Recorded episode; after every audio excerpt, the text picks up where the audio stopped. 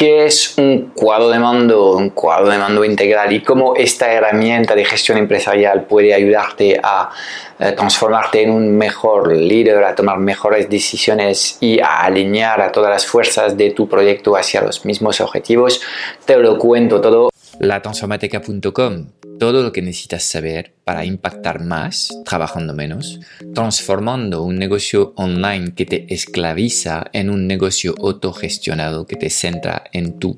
máximo talento y te deja tiempo para disfrutar de la vida. Antes de empezar, no quiero que te pierdas nuestro nuevo training online en el que te voy a enseñar nuestro método único para captar clientes premiums, literalmente bajo demanda, mes a mes de forma consistente y previsible. Dirígete hacia ya no vendo mi tiempo.com Ahora mismo, date de alta para reservar tu plaza y podrás disfrutar al instante de este training en el que te voy a enseñar las tres etapas claves para poder implementar un sistema que atraiga hacia tu agenda de citas a los mejores clientes de tu nicho. Ok, cuando hablamos de cuadro de mandos, em, pues hablamos de métricas y hablamos de la necesidad que hay de medir lo que estamos haciendo para poder mejorar. Entonces, em, seguramente este tipo de cosas es más necesario para negocios que ya llevan algo de tiempo en el mercado, negocios que claramente ya eh, tienen claro cuál es su misión, que saben cuáles son sus canales de ventas y que entran en un proceso en el que están operando un sistema y poco a poco buscan mejorías incrementales que les permitan escalar ingresos. Eh, entonces, estos negocios, digamos, con algo de estructura son los que más se van a beneficiar del uso de los cuadros de mando. Entonces, la idea cuál es? Es muy sencillo, es al igual que un piloto tiene delante de de sí en el cockpit una, una, serie de indicadores que le permiten controlar lo que es la calidad del vuelo en cada momento, pues este cuadro de mando integral sería, digamos, la herramienta del, de los fundadores o del equipo eh, dirigente para poder eh, monitorizar en cada momento lo que es la actividad del negocio. Entonces, existen varios tipos de cuadro de mandos. La idea puede ser de mirar indicadores económicos, financieros, puedes, eh, puedes tener eh, indicadores más bien relacionados con eh, las operaciones del negocio, pueden ser indicadores también que tienen que ver con las relaciones que puedes tener con tus proveedores. En fin, hay varios tipos de, de cuadros de mandos que puedes utilizar, pero en cualquier caso se trata de tener una vista resumida con una serie de, con una serie de indicadores que se llaman en inglés Key Performance Indicators, que te permiten eh, pues, eh, saber eh, en cuestión de segundos si las cosas van bien o mal. A veces estos cuadros vienen con avisos de colores para decir si las cosas están bien o mal. Y cuando se detecta una alarma, pues, pues hay la posibilidad, haciendo clic en esta métrica, que es la métrica que se ha puesto, digamos, fuera de rango, de obtener más información sobre esta métrica para tratar de ver un poco el, por qué esta métrica está fluctuando en estos momentos. ¿okay? Entonces, em, cuando nos afrontamos al reto de eh, implementar un cuadro de mando en una organización, tenemos frente a nosotros em, varios, varias dificultades. Primero, eh, métricas hay muchas, datos hay muchos, estamos viviendo en un mundo cada vez más digital en el que realmente hay profusión de datos, pero entre los datos y eh, el conocimiento eh, y entre la información y la buena toma de decisión o el resultado hay dos mundos y aquí obviamente lo interesante no es de aglutinar una colección de métricas que no significan nada, sino de eh, identificar las métricas correctas que realmente nos permiten em, pues em, prever lo que serían las ventas o anticipar problemas. Eso sería realmente interesante para tener una herramienta que sea una herramienta que no sea únicamente una herramienta que eh, hace una foto una vez que ya eh, tengamos un resultado, pero demasiado tarde, Mm, donde no tengamos ninguna capacidad de poder contrarrestar el efecto de, ciertos números y de corregir lo que es la desviación que estamos viendo en estos momentos. ¿okay? Parte del trabajo de estos, eh, de estos cuadros de mandos también es de comparar lo que es la ejecución del plan con lo que se ha planificado y también podemos ver desviaciones em, y tener algo más de recorrido sobre eh, lo, que, eh, lo, que, lo que es importante. Entonces, em, Vamos a entrar en un ejemplo concreto para que entiendas un poco qué es una buena métrica versus una métrica no tan buena. Y obviamente el ejemplo tiene trampas, pero está hecho a propósito y vas a entenderlo muy bien. Eh, vamos a imaginar una página web eh, que, cuyo modelo de negocio es eh, la publicidad online. Trabajan con Google AdSense. Y en este caso, pues el fundador decide poner el foco en un indicador que son las visitas. En este caso, eh, a más visitas,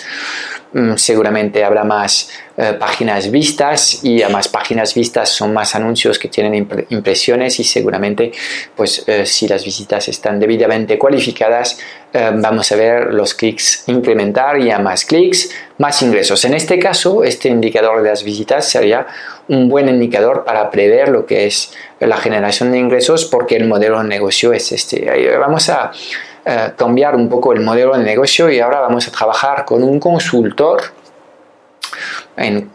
cualquier tema que eh, básicamente vende su prestación de servicio haciendo llamadas uno a uno con, unos clientes. En este caso, si pone el foco en las visitas, eh, pues se dará cuenta que hay una descorrelación casi completa entre las visitas y lo que es la generación de ingresos. Porque básicamente en este modelo de negocio, esta métrica que sí era válida para otro, otro negocio, para este negocio que es un negocio de eh, venta de prestación de un servicio, estamos demasiado lejos del punto de impacto de los ingresos, entonces no podemos anticipar los ingresos con las visitas porque estos dos elementos no están eh, bien correlados. Entonces, ¿qué tenemos que hacer para corregir esto? Pues tienes que entender un poco lo que es tu proceso de venta. En este caso, pues eh, si eh, la conversión a los clientes se hace con la llamada de venta, pues podríamos tratar de, ir un paso atrás y aquí pues para conseguir un cliente debemos saber cuántas llamadas hemos realizado, o cuál es la tasa de conversión de estas llamadas. Luego podríamos dar un paso atrás y antes de la llamada seguramente habría un proceso de cualificación, gente que pide una cita con nosotros eh, y podríamos medir también cuántos cuestionarios cualificados necesitamos recibir para poder em, asegurarnos de la generación de ingresos. Y así vas construyendo poco a poco lo que son todos los, los, los pasos de tu em, proceso de venta y puedes, digamos, afinar mucho mejor eh, lo, que, lo que son tus, eh, tus necesidades es fundamental que elijas bien las métricas en tu cuadro de mando porque si no vas a tener falsos positivos, vas a poner el foco en las visitas y en conseguir más páginas, pero esto no va a tener ningún impacto en la consecución de, de resultados. Entonces, primeras conclusiones, cuadros de mandos universales enlatados para todos no existen, como puedes ver dos negocios que operan en el mismo sector pero que tienen un modelo de negocio distinto no van a tener las mismas métricas. Entonces, realmente eh, para implementar un cuadro de mando vas a tener que hacer un proyecto de consultoría, puede ser un proyecto de consultoría interna y que reflexiones con las distintas personas que trabajan contigo, los distintos departamentos, atracciones, operaciones, el back office, eh, para saber cuáles son realmente las métricas relevantes para decirte si en estos momentos, haciendo la foto hoy, el negocio va bien o mal. Luego tendrás que plantearte cómo estás midiendo la evolución del negocio, sea en un mes, en un periodo de un trimestre o... Eh, eh, en, un periodo más largo de, un año. Y nosotros utilizamos eh, unos gráficos eh, interesantes que son gráficos donde la, la, lo planificado es una línea azul lineal y estamos midiendo día tras día o meses tras meses un poco la desviación que hay eh, con, esta referencia. Y si vemos que la curva em, eh, roja está por debajo de la línea azul, es que estamos por encima de los objetivos. Si en cambio eh, la línea roja se está desviando poco a poco de la línea azul, es que no vamos a llegar a los objetivos. ¿okay? Entonces, cuando cruzamos el eje, el eje em, horizontal es cuando realmente pues eh, hemos llegado al objetivo eh, pues antes de tiempo. ¿ok? Entonces, existen una serie de herramientas que eh, te ayudan, digamos, a tomar mejores decisiones en tu negocio. Entonces, los grandes beneficios de estar trabajando con, con esta herramienta es, primero, tomar mejores decisiones, dos, alinear un poco todas las fuerzas vivas del equipo hacia unos objetivos que son los objetivos más importantes para la organización, es también eh, la comunicación entre un departamento y otro y que así cada, cada persona entienda mejor lo que es también eh, la, la, contribución del compañero o del otro departamento y cómo entre, entre, entre ellos todos pues se pueden ayudar en mejorar los resultados globales de de la empresa. Y eh, obviamente estas herramientas, herramientas pueden ser herramientas que nos permiten anticipar y corregir eh, pues, eh, puntos de inflexiones que pueden aparecer en algún momento puntual en la vida de un negocio y también de, ir pues, incrementando los ingresos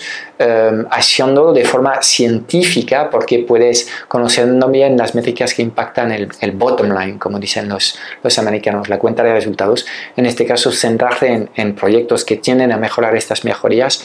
y eh, si introduces los cambios uno, a, eh, uno, tras otro, pues vas a poder medir de forma concreta con tu, con tu cuadro de mando lo que es el impacto de estos cambios y podrás en su caso mantener estos cambios o dar un paso atrás si ves que la evolución no es la deseada. Desde luego, eh, para mí en mi negocio, pues esta herramienta ha marcado un antes y un después. Eh, y es cierto que cuando eres emprendedor o trabajas en una startup muy pequeña te va a faltar algo de estructura para diseñar un cuadro de mando integral, realmente exhaustivo y más sólido, eh, pero en cualquier caso, eh, quédate con la frase de Peter Drucker, lo que no se mide no mejora y desde el principio debías estar trabajando con informes parciales centrados seguramente en las ventas primero y luego en los, en, los gastos porque las startups tienen problemas de, de tesorería de, flujos de caja. Eh, entonces, eh, haciendo esta monitorización básica, pues estás seguro que básicamente eh, las operaciones de tu negocio están fluyendo. Em,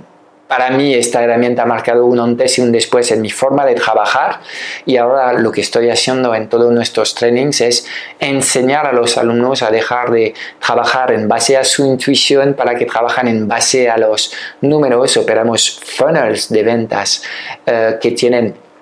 cuadros de mandos eh, mm, específicos, ¿ok? Y les pedimos los datos en el último periodo y enseguida tenemos todos los números, hemos aprendido a leer estos números y enseguida podemos detectar dónde está el punto más débil eh, en el funnel de venta de este cliente para darle Uh, bueno, permitirle de poner el foco en este punto, tratar de corregir este punto y ver luego cómo una vez que se mejora este eslabón más débil, cómo los demás parámetros están respondiendo. La dificultad que hay eh, cuando trabajas en el mundo digital es que eh, los sistemas no son lineales, no es haces una cosa y obtienes una, un resultado eh, lineal, sino que son sistemas interconectados, ¿ok? entonces esto complica mucho lo que es la interpretación de los números de alguna forma y además en el mundo digital trabajamos con, con sistemas multipuntos, es decir, que un cliente antes de tomar su decisión de compra a lo mejor ha pasado por el canal de YouTube, por anuncios en Facebook, eh, ha hecho una búsqueda en Google, ha llegado eh, a descargarse el lead magnet. Entonces es difícil de, de, hacer un tracking comprensivo de todos estos puntos y determinar cuál ha sido el, la fuente de origen. Eh, de, este cliente. Pero en cualquier caso, tenemos que trabajar con lo que nos da la tecnología actual. El mundo del Big Data eh, está explotando en estos momentos y no me cabe la más mínima duda que dentro de los próximos años vamos a poder nosotros, pequeños empresarios, eh, trabajar con una tecnología muy, muy buena que nos va a permitir entender mejor cuál es la experiencia de compra o la experiencia de entrega que, que pueden tener nuestros clientes en cada momento. ¿ok? Entonces, más que recomendable, es completamente imprescindible en el mundo digital de eh, estar trabajando con cuadros de mandos eh, y de poder tomar decisiones en base a números y no a sensaciones no quiero que te pierdas nuestro nuevo training online en el que te voy a enseñar nuestro método único para captar clientes premiums, literalmente bajo demanda, mes a mes de forma consistente y previsible. Dirígete hacia ya no vendo mi date de alta para reservar tu plaza y podrás disfrutar al instante de este training en el que te voy a enseñar las tres etapas claves para poder implementar un sistema que atraiga hacia tu agenda de citas a los mejores clientes de tu nicho.